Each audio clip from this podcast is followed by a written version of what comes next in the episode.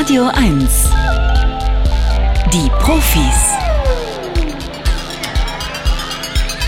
Mit Stefan Karkowski. Willkommen zum äh, RBB Radio 1 Wissenschaftsmagazin. Die Profis am Samstagvormittag. Schön, dass Sie wieder dabei sind. Schön, dass Sie dabei sind, obwohl Sie wahrscheinlich gestern sehr lange noch ESC geguckt haben. Weiß ich gar nicht. Haben Sie oder haben Sie nicht? Können wir ja gleich drüber reden. Wir auf jeden Fall haben wieder ein volles Programm für Sie heute. Unter anderem ähm, habe ich eins meiner absoluten Musiklieblingsbücher dabei, eine Biografie über George Harrison, die so dermaßen ausführlich ist, dass ich mich frage, wie hat der Autor das gemacht? Und ihn werde ich auch selber fragen, denn George Harrison wäre letzten Samstag 80 Jahre alt geworden. Wie findet man so viel raus über einen Menschen, der ja nun doch schon einige Zeit tot ist? Das wird unser Gespräch am Ende dieser Sendung sein. Äh, und eins möchte ich Ihnen äh, noch verraten, was wir nämlich in einer halben Stunde machen. Da reden wir über das große Problem der Wildfroschpopulation, äh, denn wir in Europa essen offensichtlich viel zu viele Froschschenkel.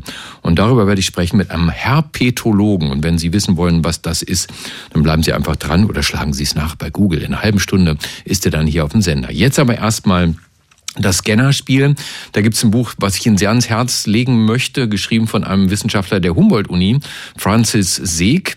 Äh, Zugang verwehrt, so heißt es, keine Chance in der Klassengesellschaft, wie Klassismus soziale Ungleichheit fördert. Wenn Sie das interessiert, sollten Sie sich jetzt bewerben beim Scannerspiel unter der Nummer 0331 70 99 111. Der Scanner. Bringen Sie Licht ins Datendunkel. 0331 70 99 111. Wen haben wir hier? Hier haben wir mh, jemanden, der heißt Andreas. Morgen, Andreas. Guten Morgen. Hey, das ist aber eine gute Leitung mal. Es klingt so, als wärst du direkt nebenan. Wie geht's denn so? Ja, gut geschlafen. Wochenende. Von, sehr gut. Von wo rufst du an, Andreas? Aus Radeberg bei Dresden. Aus Radeberg. Ja, sehr schön. Du bist Brauereimitarbeiter. Nein, ich wohne unmittelbar neben der Brauerei, aber bitte nicht dort. Hast du was, hast du was zu tun mit der Uni irgendwie irgendwo? Nee, nee. Nee, gar nicht. also Wissenschaft einfach nur interessiert. Ja, ja, genau. Okay, gut. Dann versuchen wir mal, ob wir dich hier aufs Glatteis führen können. Frage Nummer eins kommt hier. Und erst nach der dritten gibt's das Buch. Tierschutz überzeugt Steuerzahler eher als Klimaschutz. Das fanden Umweltökonominnen der Universität Hamburg heraus. Eine Teilgruppe der insgesamt 2800 Befragten stimmte über eine mögliche Fleischsteuer für das Tierwohl ab, eine zweite Gruppe über eine Fleischsteuer für den Klimaschutz. Das Ergebnis? Eine Abgabe zum Schutz des Tierwohls befürworten 68 Prozent der Befragten. Deutlich weniger stimmten einer vergleichbaren Steuer für den Klimaschutz zu. Mhm. Ja, ich würde sagen, das stimmt. Und damit hast du tatsächlich recht. Ja, die Fleischsteuer für das Tierwohl kam besser an bei den Leuten. Insgesamt war eine Mehrheit der Befragten für eine Steuer auf Fleisch. Äh, am häufigsten wurde für den niedrigsten Vorschlag von 19 Cent pro Kilogramm gestimmt. Andreas, Frage Nummer zwei. Im Lockdown fraßen Londoner Falken mehr Tauben. Das bestätigen Geografen des King's College in London. Mittels Nestkameras beobachteten sie das Fressverhalten von urbanen Raubvögeln in 27 Städten Großbritanniens. Während des Corona-Lockdowns stellten vor allem die Londoner Falken ihren Speiseplan um. In den leeren Straßen der Stadt hatten sich Schädlinge wie Tauben breit gemacht. Ein gefundenes Fressen für die Falken, die ihren Taubenkonsum um über 14 Prozent steigerten.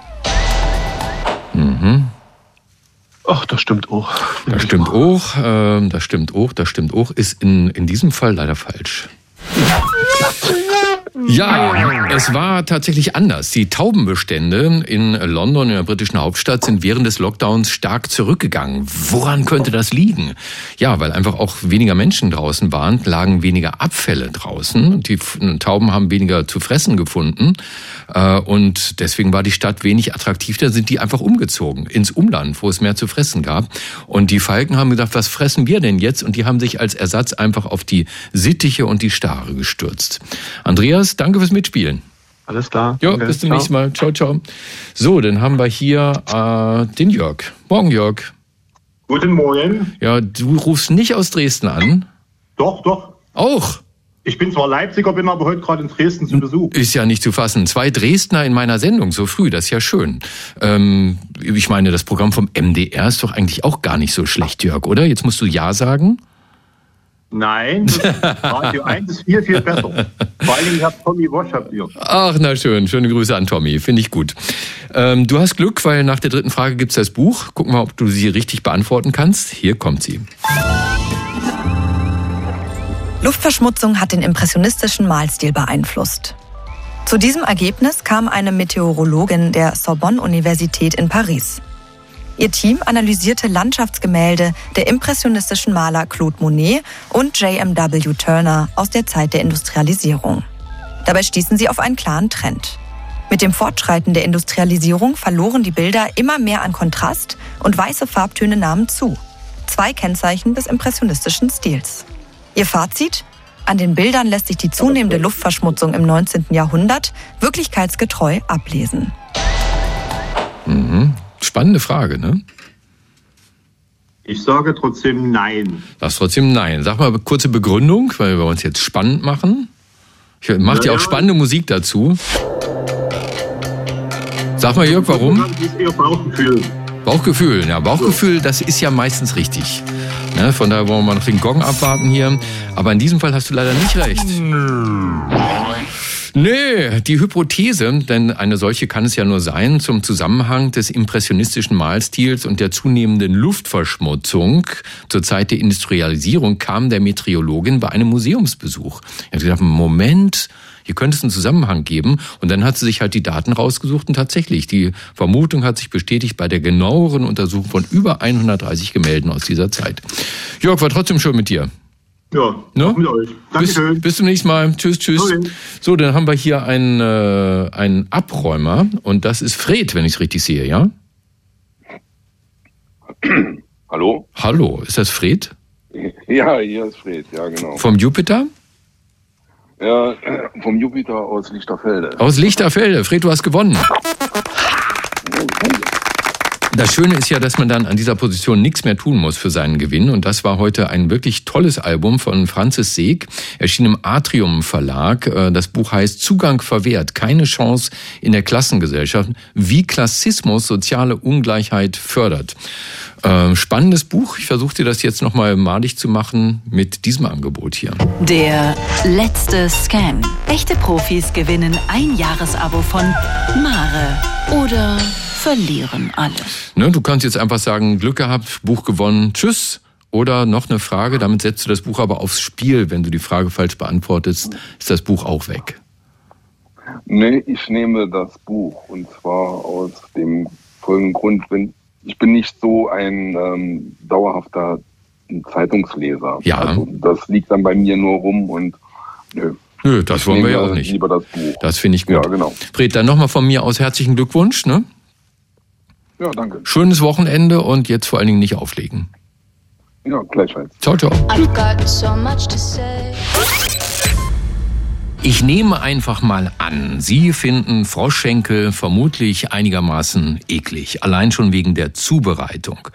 Ja, Sie wissen, wie das geht. Die Schenkel werden dem lebenden Frosch abgerissen oder abgehackt und der noch lebende Restkörper landet dann im Müll. Und die Schenkel gegrillt mit Knoblauch und Zitrone auf unseren Tellern. Eine Studie des Leibniz-Instituts zur Analyse des Biodiversitätswandels zeigt nun, Europa ist weltweit der größte Importeur von Froschschenkeln. Warum das ein Problem ist, das verrät uns der Autor der Studie, der Herpetologe Dr. Marc Aulia. Guten Morgen. Guten Morgen. Kurz erklärt, die Herpetologie beschäftigt sich nicht mit Herpesviren, richtig? Ja, nee, das ist richtig. Die Herpetologie beschäftigt sich mit der Forschung von Amphibien und Reptilien. Mhm, Also von altgriechisch, Herpeton, kriechendes Tier, das ist ein Teil- Teilgebiet der Ja, Zoologie. Nun wäre ja allein der Tierschutz ein Grund, Froschschenkel nicht zu essen. Ihnen geht's aber vor allem um den Artenschutz. Was genau macht Ihnen da Sorgen? Ja, vor allem äh, die EU ist der Hauptimporteur von wildlebenden Arten äh, im Vergleich zu den USA, wo überwiegend äh, gezüchtete Frösche importiert und gegessen werden. Und da geht es um die Nachhaltigkeit und natürlich auch eine transparente Datenlage, um zu gucken, werden äh, bestimmte Froscharten in bestimmten Regionen übernutzt. Was wissen wir denn darüber, wo die Frösche, die, deren Schenkel eigentlich nur herkommen, die jetzt vor allem in Frankreich als Delikatesse gelten? Ja, also wir wissen schon, es gibt eine europäische statistische Datenbank, dass die Hauptimporteurländer oder Exporteurländer dann Indonesien und Vietnam sind, aus Südostasien und aus dem südöstlichen Europa die Türkei und Albanien. Das wissen wir schon. Weiß man, welche Arten da gefangen werden? Grob kann man schon sagen, äh, es geht überwiegend um großschenklige Arten, äh, früher mehr als jetzt, weil diese schon teilweise übernutzt worden sind regional. Äh, und es ist aber dann schwierig, wenn wir gehäutete Froschschenkel haben, äh, dann die Herkunft zu bestimmen und die Art. Und da müsste man halt DNA äh, Studien machen, um die Art Zugehörigkeit rauszubekommen. Wie gut ist denn die Datenlage, um überhaupt eine Aussage zu treffen darüber, dass äh, eine Art bereits, wie nennt man das, übergefangen wird? Ja, übernutzt. Übernutzt wird. Also es gibt, genau, es gibt äh, hier und da kleine Veröffentlichungen, die muss man sich wirklich akribisch zusammensuchen, wo dann auch in den Exportländern äh, äh, beschrieben wird, dass der regionale Abfang die Art dezimiert hat. Und äh, die Problematik ist halt, weil diese Arten nicht im internationalen Handel reguliert sind, kümmert sich da keiner drum. Mhm. Ähm, gestern war nun Welttag des Artenschutzes. Was schlagen Sie denn vor, um an, an, dieser ja unbefriedigenden Situation etwas zu ändern? Wäre es zum Beispiel möglich, eine ganze Gattung unter Artenschutz zu stellen, also alle Wildfrösche? Eine ganze Gattung äh, wird schwierig, vor allem wenn innerhalb der Gattung viele Arten äh, involviert sind. Es gibt natürlich dann auch Gattungen, wo einige Arten gar nicht abgefangen werden für den Froschschenkelhandel. Aber es muss eine Datenbank her. Es muss eine Überwachung her von Seiten der EU und der Schweiz im Übrigen, die auch ein großer Abnehmer ist. Eine Datenbank, die Transparenz liefert, die uns Auskunft gibt über den Export, das Exportvolumina, die Exportländer, die Handelsrouten, damit man hinsichtlich einer Nachhaltigkeit den Handel eruieren kann. Und wenn es all diese Daten noch nicht gibt, ähm, die EU prüft doch normalerweise Lebensmittelimporte sehr genau. Auf was denn bei den Froschhenkeln? Äh, da werden äh, auf Artzugehörigkeit wird gar nicht geprüft. Da wird einfach nur die Anzahl äh, in Kilo, also im Gewicht mitgeteilt. Und man weiß nicht, welche Arten sich in diesen Tausenden von Tonnen bewegen.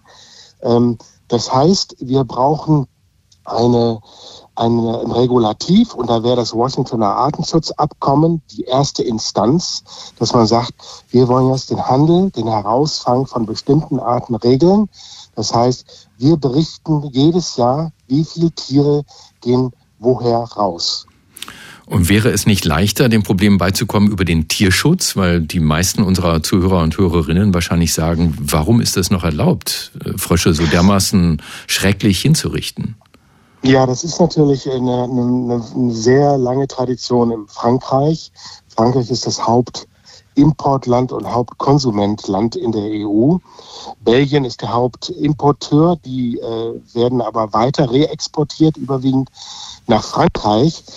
Natürlich kann man den Tierschutz, wenn man um die, um die äh, Schlachtung, wenn es um die Schlachtung geht, kann man äh, da hingehend äh, was ändern. Aber es ist bekannt bei vielen alteingesessenen Traditionen, die sich wegzudenken oder zu verändern, ist ein, ein ganz schwieriger Ansatz. Man müsste vielleicht eher gucken, wie können wir es schaffen, ähm, den Export zu minimieren und vielleicht eher nachzuzüchten, aber kontrolliert nachzuzüchten, weil auch die Nachzucht hat natürlich ihre Probleme. Sagt der Herpetologe Dr. Marc Aulia vom Leibniz-Institut zur Analyse des Biodiversitätswandels. Herr Aulia, vielen Dank für Ihre Expertise hier bei den Profis auf Radio 1. Das ebenso. Danke. Schönes Wochenende. Tschüss, tschüss. Ja, danke. Gleichfalls. Zucker.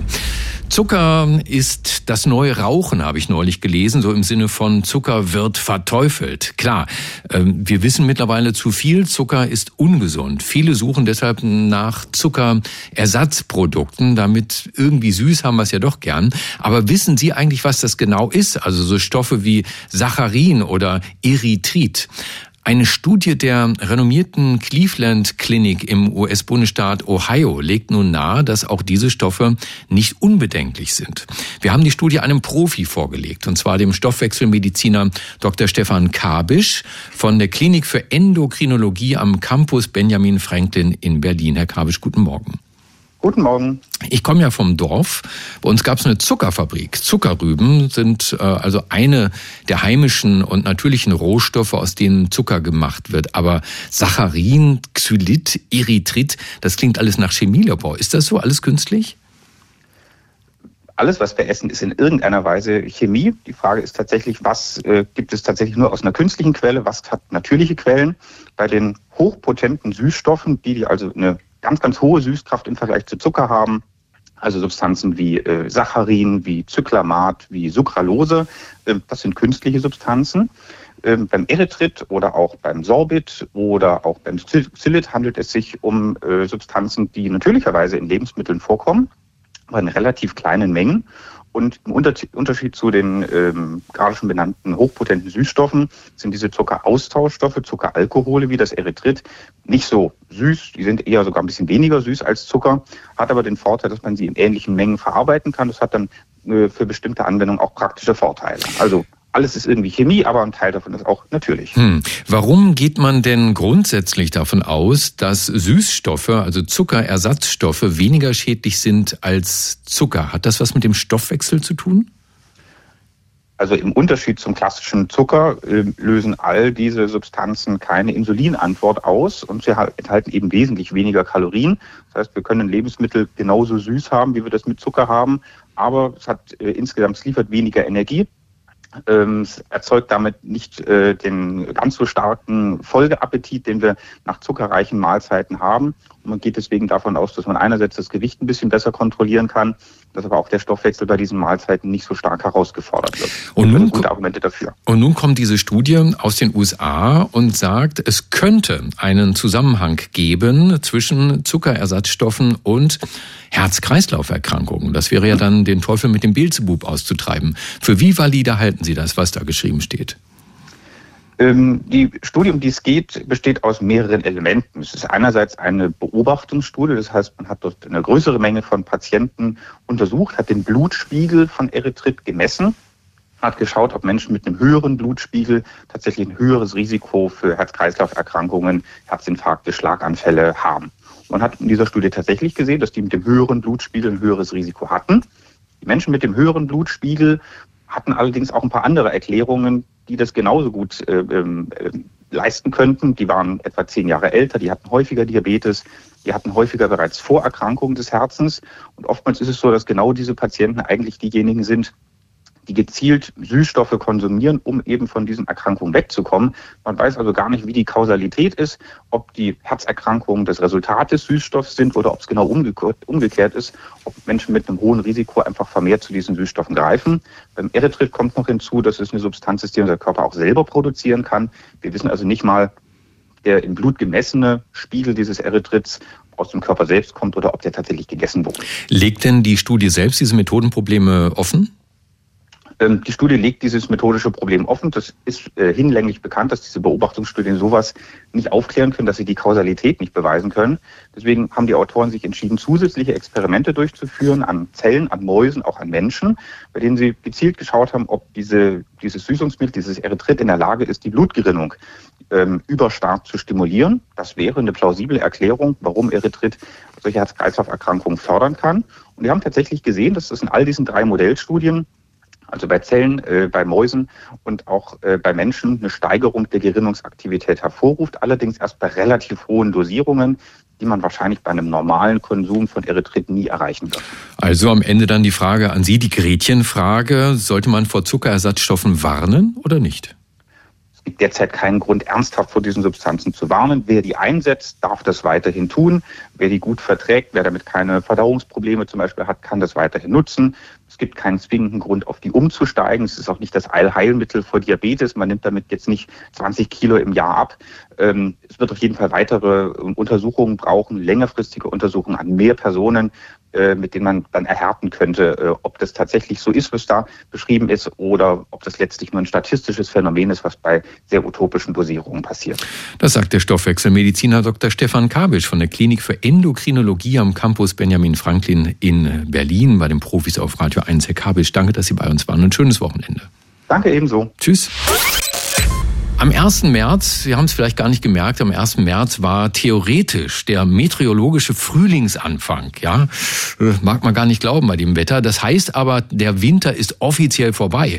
Dieser schreckliche Winter, in dem wir alle in unseren Wohnungen dick angezogen gesessen und gefroren haben, weil Putin uns das Gas abgedreht hat.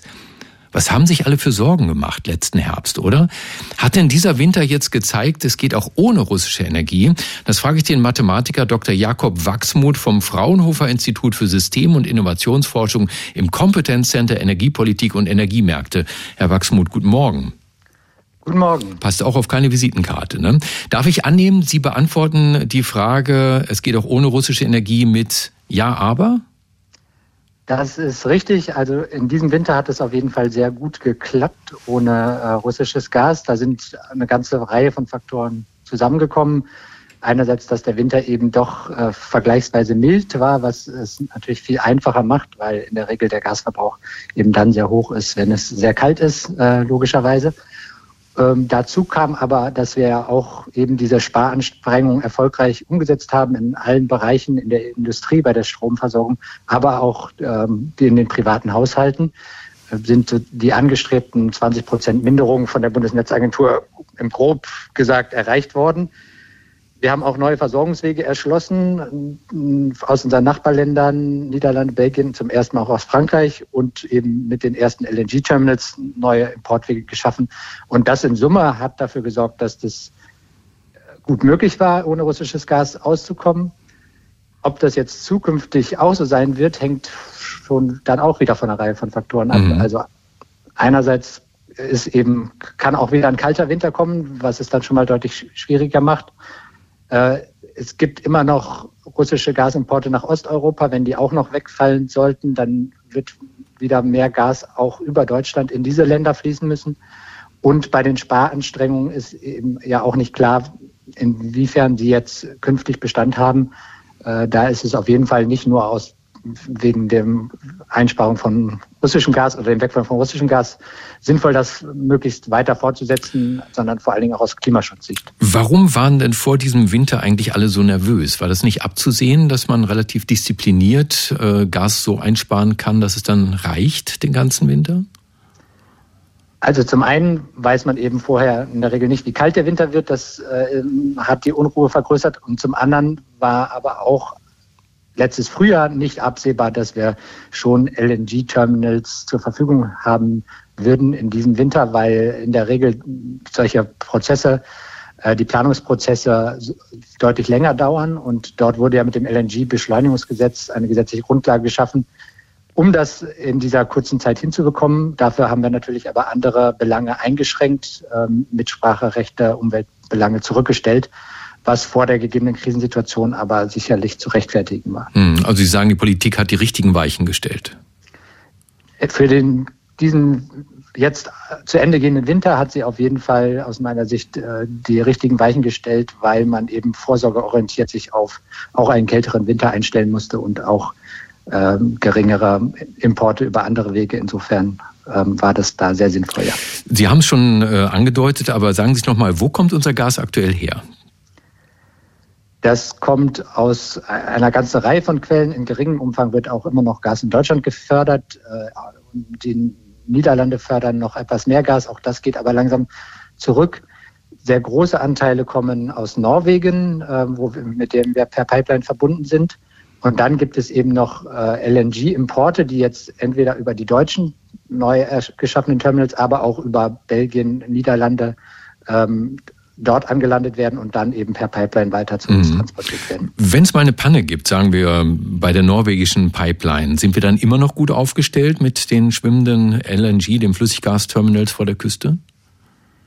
Die norwegische Pipeline, also da kommt tatsächlich eben im Moment sehr viel Gas drüber. Wenn diese jetzt komplett wegfallen würde, das wäre tatsächlich schon ein sehr extremes Szenario, in dem, in dem fraglich wäre, ob wir jetzt äh, ausreichend Gas haben. Dann kommen eben wieder diese ganzen weiteren Faktoren dazu, wie kalt wird der Winter, ähm, wie ist auch die Weltmarktsituation spielt auch immer eine Rolle, weil das die Konkurrenz um LNG erhöht, wenn in Asien wieder mehr Gas nachgefragt wird, weil dort der wirtschaftliche Aufschwung vorangeht, ähm, verringert das eben die Versorgungschancen.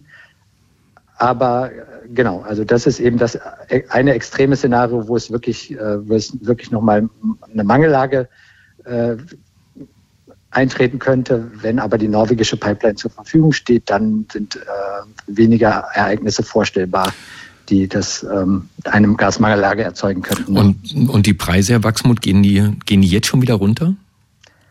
Die sind jetzt schon wieder deutlich runtergegangen. Aktuell sind die Großmarktpreise auf einem Niveau, das ist immer noch doppelt so hoch wie 2020 und, und, früher, aber schon deutlich niedriger als zum Beispiel auch in dem Jahr äh, 2021, wo wir eben schon steigende Preise gesehen haben, weil damals ja schon die Gasflüsse und ja die Gaseinspeicherung ähm, reduziert wurde durch ver verringerte Importe aus Russland. Im Moment sind auch äh, die Zeichen an den Märkten auf Entspannung, dass man noch von einem weiteren Absinken der Preise ausgeht.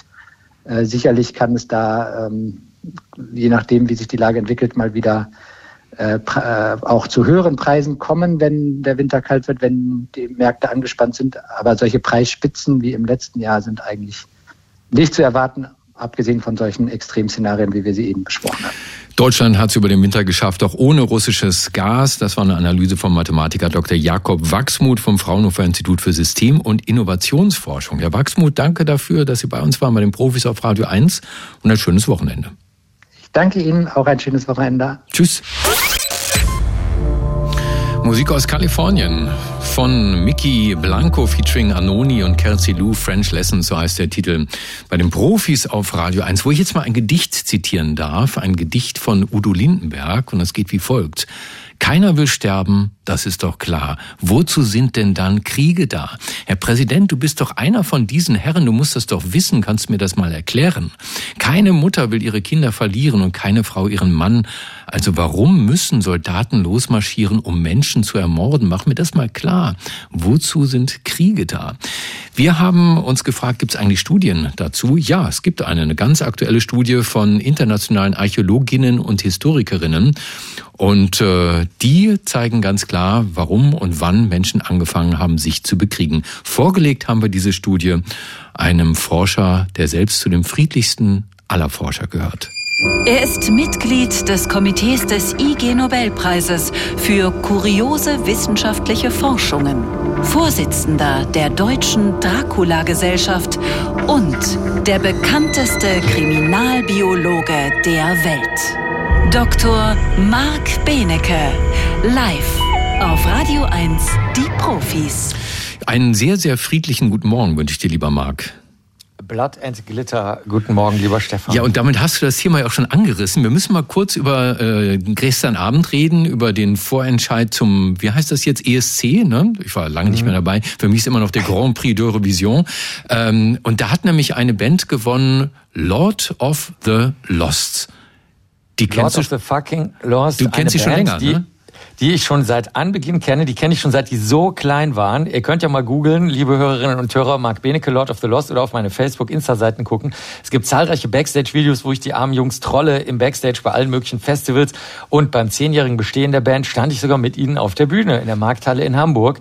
Also äh, ich konnte gar nicht richtig schlafen gestern Nacht, so aufgeregt war Ist das denn jetzt so ein Gefühl, als hätte man einem sozusagen den eigenen Geheimtipp weggenommen oder ist die Band auch in, in einer bestimmten Szene weltberühmt? Ja, die sind natürlich unter allen Gothics und unter allen ähm, Öko-Rock-Liebhabern und Liebhaberinnen sind sie natürlich sehr, sehr beliebt und ähm, sie treten auch ständig auf Gothic-Festivals auf, aber auch auf großen Rock-Festivals. Deswegen äh, ein Geheimtipp wurde uns da nicht weggenommen. Jedem von uns war klar, dass diese Band mal äh, noch viel weiter oben landet, als es der Grand Prix d'Eurovision jemals ermöglichen wird. Also das ist nur der, der, sagen wir mal, der dritte Schritt auf einer Treppe, die noch 100 Stufen bereithält für diese fantastische Band. Wunderbar, lieber Marc. So, kommen wir zum Thema. Ähm, wir haben dir diese Studie geschickt, in der Archäologinnen und Historikerinnen äh, nachgeschaut haben, wo kommt das eigentlich her, die Lust der Menschen am Krieg. Was hast du gelernt? Ja, also äh, Lust ist ähm, natürlich eine schwierige Frage. Also ob es den Menschen jeweils Spaß macht, in den Krieg zu ziehen, das kann man aus den äh, Knochen, die hier ausgebuddelt wurden, nicht sehen. Es war die Frage war nämlich, die die Kollegen und Kolleginnen aus Schottland, Schweden, England und Deutschland zusammengetragen haben, ähm, können wir überhaupt beweisen und unterscheiden, ob Alltagsverletzungen und oder einzelne Morde sich von Kriegen auseinander tüfteln lassen. Und zum Glück gab es in letzter Zeit relativ viele Grabungen und auch Nachuntersuchungen der Verletzungen, die sowieso schon bekannt waren, an ähm, jungsteinzeitlichen, also so vor, sagen wir mal, 5000 Jahren, jetzt ganz, ganz, ganz grob, ähm, stattgefundenen Delikten. Und dazu wurden Gräber aus England, Dänemark, Frankreich, aber auch Nordspanien, Schweden und so weiter untersucht. Und bei den etwa 2500 Skeletten, die man da untersuchen konnte, vor allen Dingen Schädeln, weil die restlichen Knochen oft so durcheinander und zerfallen sind, aber bei den Schädeln geht's und da kann man auch wissen, ob es Erwachsene sind oder nicht. Da ähm, hat man gesehen, dass im Schnitt etwa 10 Prozent schwere, Schädel, schwere Schädelverletzungen aufweisen. Mit schwer ist gemeint, man muss wissen, damals gab es ja noch kein Metall zu dieser Zeit. Das sind total abgefahrene Waffen, zum Beispiel so äh, Holzkeulen oder Holzprügel, auf denen oben drauf noch quer oder schräg ein Stein drauf gebaut ist. Oder aus ähm, Hirschgeweihen solche, ich weiß gar nicht, wie man die nennen soll, solche Picks, also so eine Art Äxte. Mhm. Es gibt sogar noch eine Leiche, da sieht man so ein, ähm, so ein Hirschgeweih drinstecken. Das sieht total abgefahren aus. Und gleichzeitig sieht man glatte Kanten immer dann, wenn so ein beilartiges, aber nicht aus Metall eben, Werkzeug verwendet wurde. Und wenn man das alles mal ähm, genauer anschaut, stellt man fest, es gibt doch sehr, sehr viele Verletzungen, besonders weil auch Pfeilspitzen schon verwendet wurden. Die stecken auch teilweise noch in den Schädeln drin. Und ähm, weil äh, manchmal und das spricht dann wirklich eindeutig für Kriege oder Massenauslöschungen. Zum Beispiel in den Massengräbern, die dann angelegt wurden, als so eine ganze Region, zum Beispiel in Schöneck-Kilians ähm, Städten, äh, getötet wurden. Da sind in den Gräbern aber keine jüngeren Erwachsenen. Das heißt, die wurden offenbar auch noch entführt. Auch eine klassische Kriegstaktik. Oder es wurden noch ganz andere Sachen mit denen gemacht. Und manchmal findet man auch Verstümmelungen und Folterspuren. Das heißt, wenn man jetzt mal aus moderner Sicht da drauf schaut, dann kommt man nicht um die Überlegung herum, dass es sich nicht um einzelne Notfälle handelt, wo mal Kannibalismus stattgefunden hat oder irgendwer den anderen nicht leiden konnte. Und der Grund dafür war eben, dass die Menschen äh, angefangen haben, sich niederzulassen. Da, als sie sich niedergelassen haben und dann äh, Ackerbau betrieben haben sind natürlich Reviere entstanden, besonders weil man teilweise noch rumreisen musste. Das heißt, man musste das Vieh nehmen und musste dann an eine andere Stelle gehen, wo ähm, auf diesen Weiden, die halt nicht besonders toll grün waren, sondern nur so mittelgrün waren, halt nur eine Zeit lang die Tiere fressen konnten. Dadurch gab es dann auf einmal Leute, die reicher waren als andere, die hatten auf einmal Besitz, zum Beispiel dann eben ein bestimmtes Land oder bestimmte Tiere. Dann gibt's auch Erbsubstanzbefunde dazu, dass auf einmal einzelne Männer mehrere Frauen unterhalten konnten, also für die Geld bezahlen konnten, für die Familien oder hm. Getreide sozusagen, kein Geld natürlich. Und ähm, das alles hat dazu geführt, dass Neid entstand. Und so hast du alles, was du heute auch hast, sozusagen geostrategische und aus Neid zusätzlich gespeiste Kriege. Und zu deiner Frage, hat es den Leuten jetzt Spaß gemacht oder hatten sie Lust am Krieg?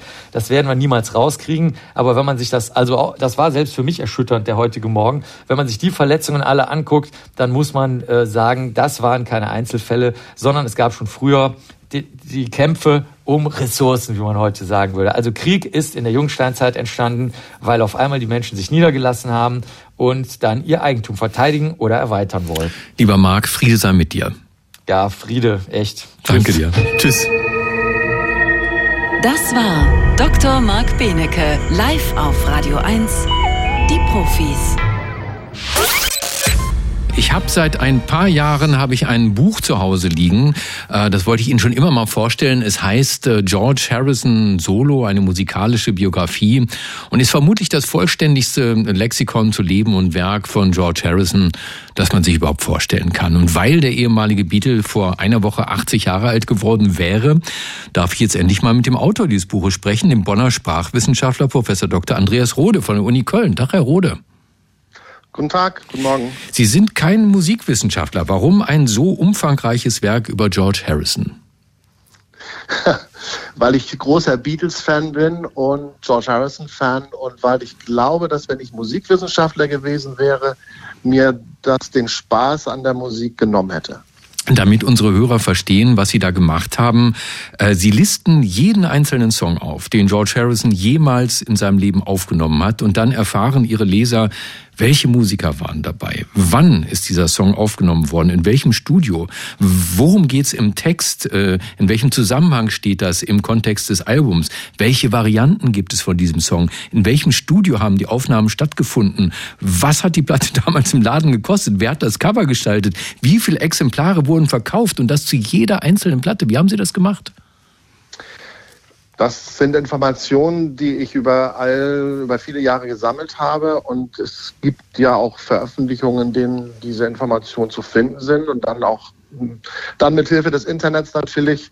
Aber es ist schon eine sehr mühsame Sache gewesen, aber hat sehr viel Spaß gemacht. Konnten Sie denn auch an Originalarchive ran, wie zum Beispiel in den legendären Abbey Road Studios, gucken, was auf den Bandkartons draufsteht? Ich war zwar tatsächlich zweimal in den Abbey Road Studios, aber da lässt einen niemand ran. Außerdem sind die Bänder nach meinen Informationen gar nicht da im Studio, sondern irgendwo anders mhm. gelagert. So, ja. Plattensammler müssen ihr Buch natürlich lieben. Man erfährt alles, auch über Fehldrucke von Covern, unterschiedliche Labelaufkleber in verschiedenen Ländern, einzelnen Plattenkritiken äh, sogar. Für wen war dieses Buch gedacht?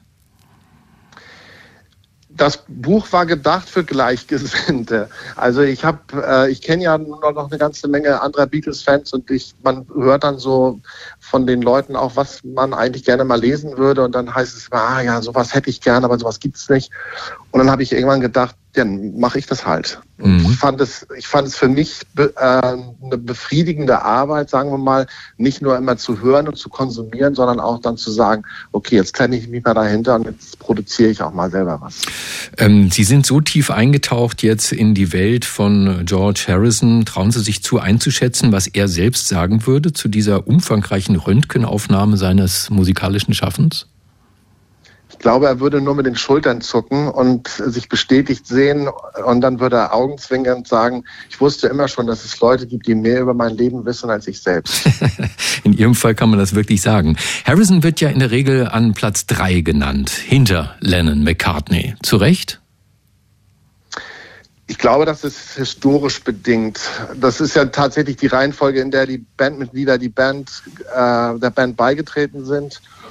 Und ich glaube auch, dass für, die, für einen großen Teil der 60er Jahre das, äh, dass das zutrifft, weil George Harrison Songs, glaube ich, nicht so äh, eingängig waren, nicht so, nicht so filigran waren. Das war relativ unbeholfen am Anfang.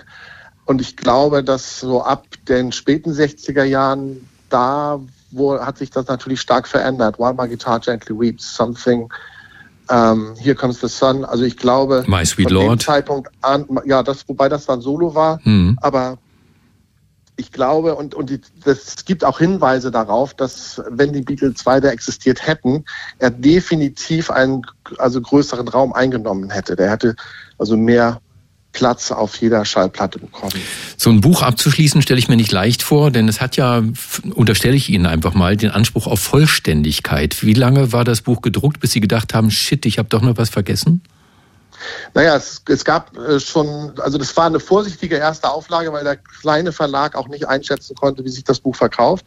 Die erste Auflage war dann aber ganz schnell weg und es gab nach einem halben Jahr schon eine zweite, eine Taschenbuchausgabe.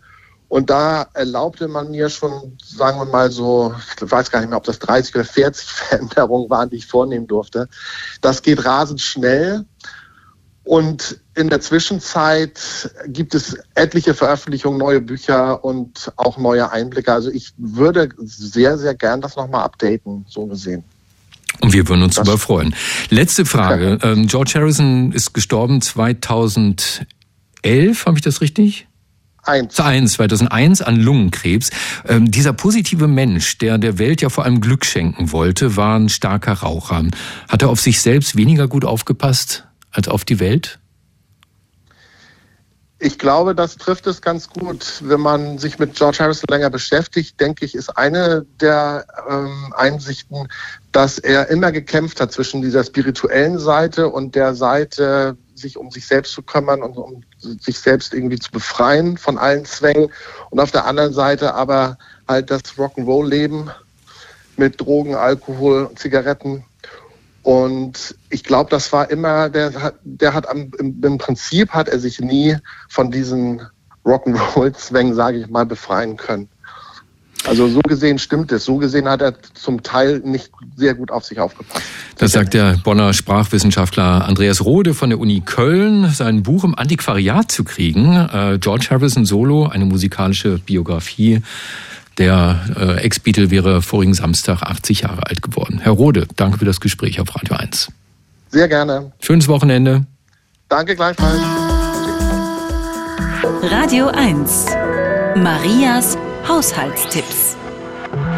Matte Marmorfensterbänke werden wieder glänzen, wenn sie nach dem Putzen mit etwas Speiseöl eingefettet werden. Radio 1. Die Profis. Mit Stefan Karkowski.